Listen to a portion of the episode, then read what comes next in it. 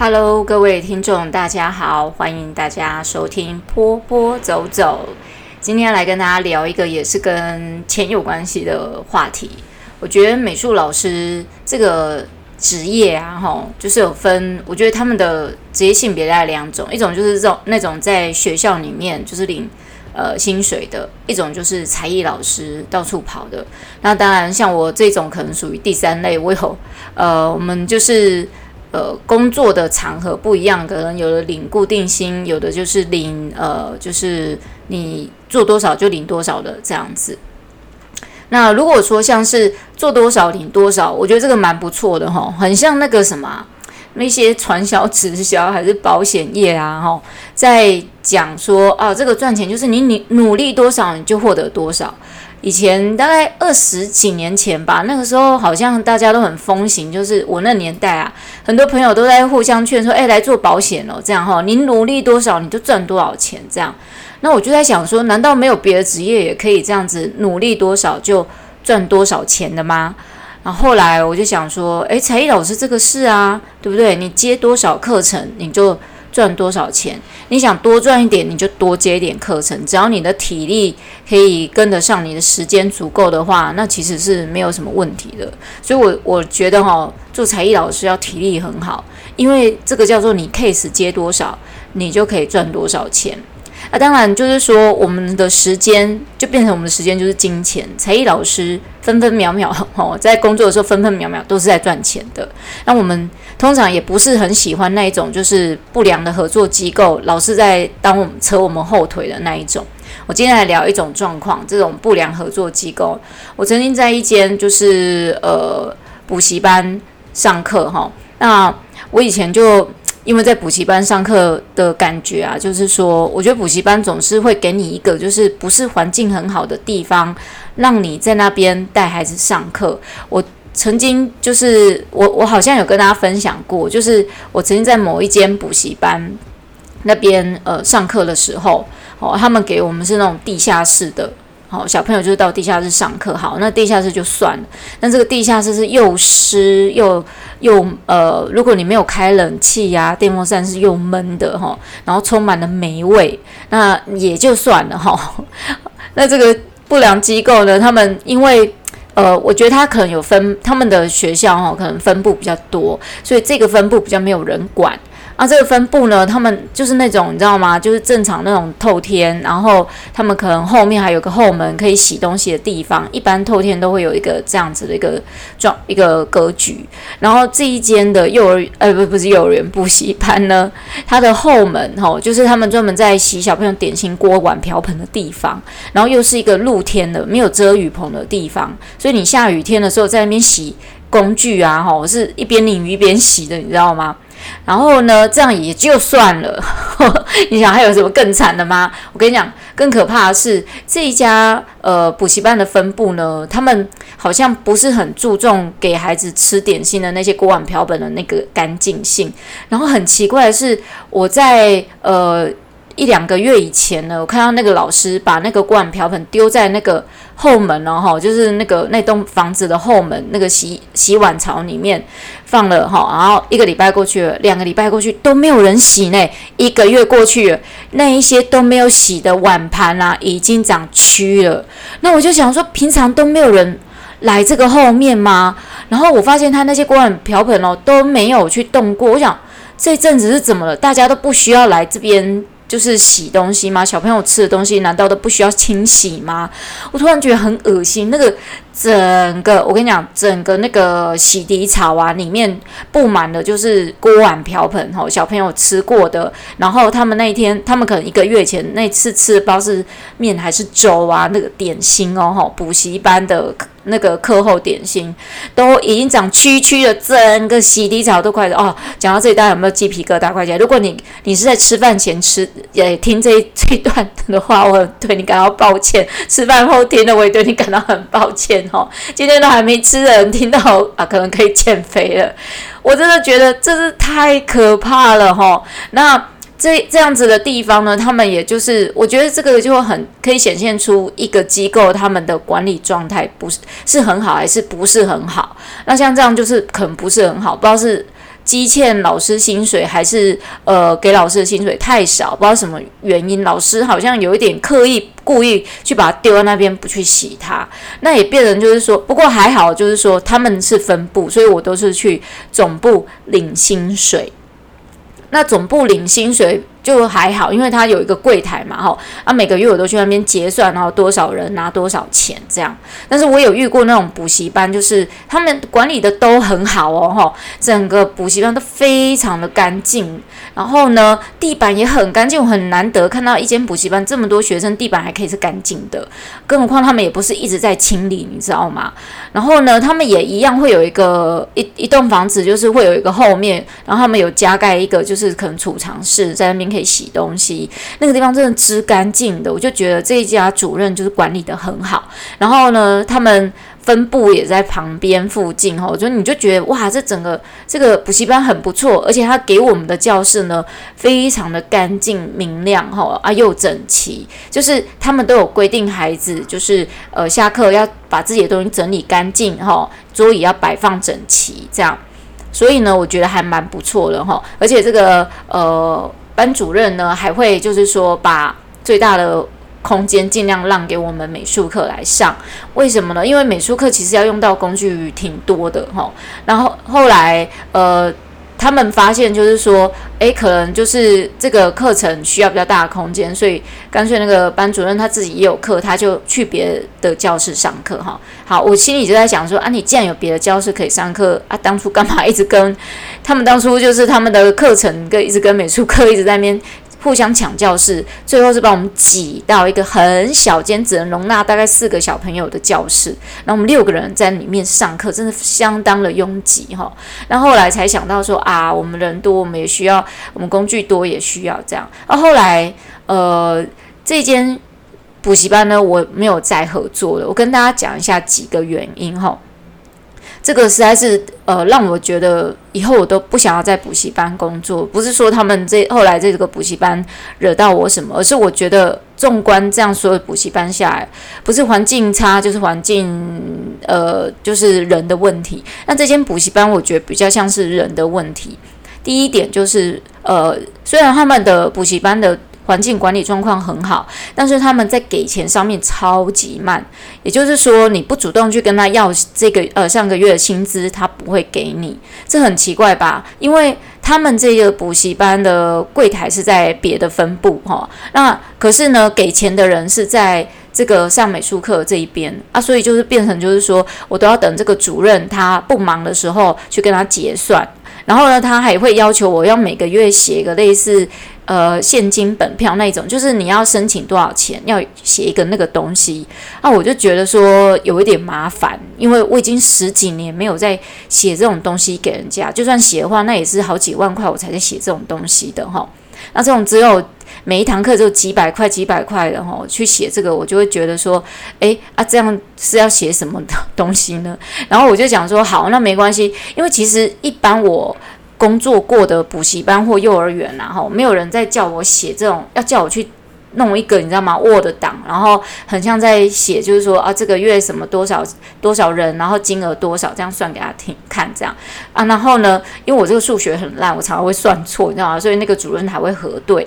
那核对这个状况之下，我以为就是说，诶，比如说他们都是十号给钱，我以为十号他会主动就拿给我了，因为我都会在那边遇到那位主任，结果都没有哈。他因为他很忙，我想说啊，一开始我觉得啊，人家在忙哈，然后后来我就想说啊，不行，他都这么忙。他都不主动给也不行啊，那我就去问他说：“诶，主任是不是可以跟你申请一下上个月的费用？”说：“哦，有啊，我都准备好啦，就等你来拿。”我说：“哈，等我去跟你拿，你每一个礼拜都会看到我来，那你为什么不说？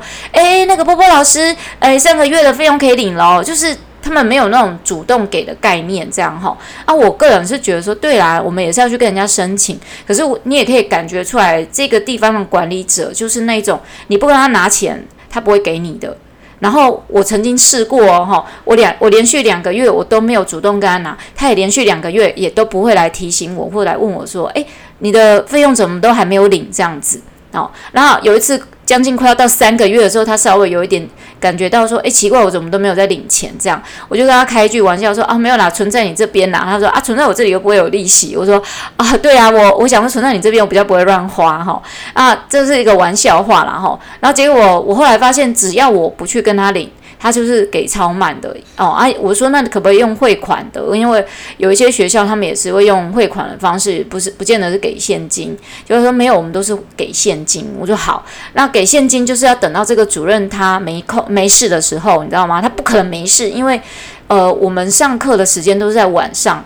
哦，那个人家小朋友正要来上课，正要来上安亲班，或是正要下课要离开安亲班的时候，那都是他们最忙的时时间点了。然后他不忙的时间点，他本人也在上课，我就不知道什么时间点去跟他拿，这三个时间点都没有办法跟他拿钱。然后就跟他拿的时候，他也正在忙，他就叫我等一下。然后他导师不会说什么。很不耐烦要给钱，而是他会觉得说，呃，可能要等他一下，每一次都要等一下。我就这样背着所有东西那边等，啊，我就觉得很呆，那我我觉得这样好像不是很专业，你知道吗？啊，再来好，第二点，学生的出席率啊，其实很差。当然，小朋友的出席率跟老师上课的状况有关系。你上得很好，小朋友都会很愿意一直来上课，一直来上课。那这家。补习班的小朋友就不知道为什么他们这一区的小孩特别需要人家一直鼓鼓励呀，你来上课你很棒啊，什么一直讲一直讲。其实有些孩子他已经没有多大的兴趣了，可是还是要说服他留下来。所以我觉得这样子很努力的这样子，常常要花很大力气。也就是说，我要花比别的地方更多的力气去说服这边的孩子留下来画画。这个班呢，真正很喜欢画画小孩可能四个，那其他四个就是那种你要花很大力气去说服他。我又要上课，又要花很大力气。去，我就觉得很多力气又浪费在这种事情上面。那他们也不太会去，嗯，督促孩子在上课时间出现。比如说，呃，该出现的时候呢，他们让孩子回家了。他们也没有去想说，诶，这个孩子今天是不是要上什么课程？他不能现在就回家。家长也会忘记啊，因为这个孩子可能只在这边上一堂美术课，好啊，所以他以为说今天是没有，他们就是直接正常时间来接送回家。那变成就是这样子，后来到后来就是演变成就是很很多小朋友呢，这个班有八个啊，可能最后只剩四个在上课，最最后只剩两个，为什么？因为他们常常有些小朋友就是应该来上课，结果他们就让家长接回家了哈。那这种事情很常发生，然后再加上有一些小朋友已经没有要来上课了哈，他可是。那个主任会跟他说啊，有有有，他下礼拜会来，每一个礼拜都这样跟我讲。然后我每个礼拜都会准备可能八人份、六人份的材料去，结果都没有这些那么多孩子，所以我就会等于我就是会浪费我的材料嘛，哈。你尤其是你做黏土的时候，你是不是会多那个黏土的材料成本出来？所以我后来都改成绘图。那绘图呢，就用。呃，我呃有准备给孩子的一些，比如色铅笔啦，或亚克力颜料啊，这些都用画图的就好了。因为图画纸就算多带，也不会有那个成本浪费的问题啊。这就是一个不督促孩子在该上课的时间出现。再来就是说，呃，还有像呃有一些单位，就是说他们只是现在我在讲另外的哈。那另外的我有遇过那种单位，就是说很小气，其实他们只。呃，觉得自己获利比较重要啊，老师们吃得饱，他不在乎，因为你报给他哈，你今天其实我觉得美术老师要很注意一点，你报东不报多少的钱给人家，人家就觉得你就值那个价格。然后，所以你一开始你不要觉得自己会狮子大开口，你要算清楚你的成本有多少。你的成本当然包含了不是只有材料费，很多老师都觉得啊，我的成本就只有材料费，其实不止诶，你的人工也是一个也是一个费用诶，成本还有你去跑那些材料，你的机车油钱损耗，还有你的人力，这些都是成本，这些都要算进去。你没有把这些算进去，大家都觉得上美术课很便宜，你知道吗？在台中。哦，还有那种上那个小学课后美术课九十分钟，还有三百块这种事，你想想看，三百块钱，好，九十分钟等于我每半个小时只有一百块钱。那当然你会说，哎呀，那一般会有很多孩子啊，哈，你错了，一个孩子一个班，好，我说一个孩子好了，三百块他上九十分钟，那是很长的时间呢。一一个呃半小一个呃，应该说半个小时一百块钱，很便宜。我等于是在顾小孩而已，我只不是在教画画。因为孩子你要看好小学生，如果一到三年级，我觉得差不多一个小时，呃一二年级一个小时是可以的哈，尤其是一年级不要上课上到九十分钟。大大概就是一个小时，那大概二年级、三年级以后就可以开始变九十分钟，啊，甚至是两个小时。但是那个是费用会往上增加的，这个费用没有往上增加，然后只会要求老师就是要增加时间，这是一种，我觉得这是一种呃剥削老师的一种方式。还有就是说自己获利嘛，我曾经就是呃跟一家配合，然后我就想说，诶。我先让他们知道说，哎，我可以，我想千万不要像我这样子，好，不要就是说，哦，我先让人家知道多，我可以有交多少人耐，我一开始就算比较便宜一点，结果我就算终点加材料。